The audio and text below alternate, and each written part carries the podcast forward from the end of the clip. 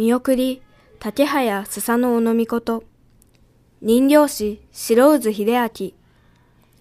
古事記にあるヤマタノオロチ退治の場面。